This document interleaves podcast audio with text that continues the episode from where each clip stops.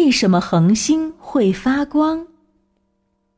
周末的时候，小红去爷爷家里玩儿，在爷爷家，如果是夏天的时候，每次晚饭过后，他就会拉着爷爷一起跑到楼顶，和爷爷躺在竹椅上，感受着夏夜的微风，在虫鸣鸟叫声中看着满天的星星，听爷爷讲那些过去的事情。有的时候啊，小红会问爷爷：“天上星星为什么会发光呢？”听爷爷讲，那是因为这些发光的星星都是恒星。嗯，没错啊，只有恒星才会发光的。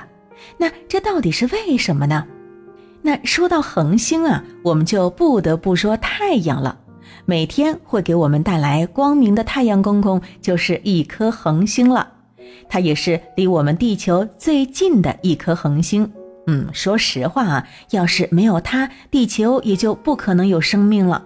而像我们地球就是属于行星的，也就是它没有办法自己发光的。一般呢，行星都是围绕着恒星运转的。恒星无论是体积和质量都比行星大得多，而且呢，在恒星的表面温度也是非常高的，至少有几千度，甚至是上万摄氏度呢。所以呀，它们就像是一个大火球，能发出可见光，还有各种电磁辐射呢。这光的来源呢，其实就在恒星的内部。在恒星内部，温度是特别的高的，能够达到一千万摄氏度以上呢。这是我们人类无法想象的温度。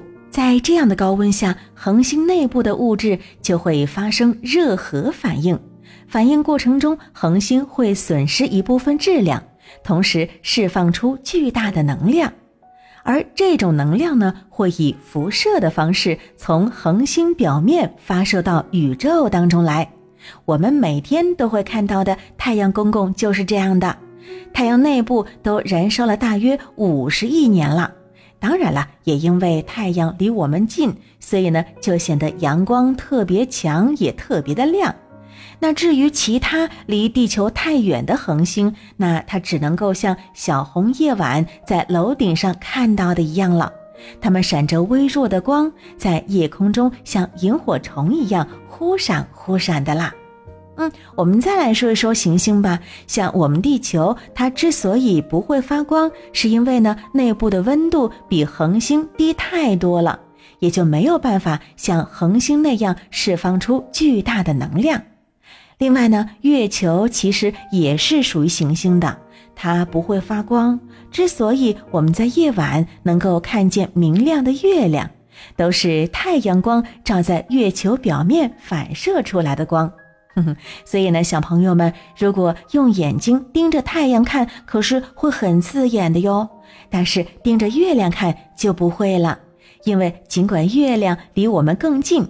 但是它发出的光属于反射光，已经减弱了很多了。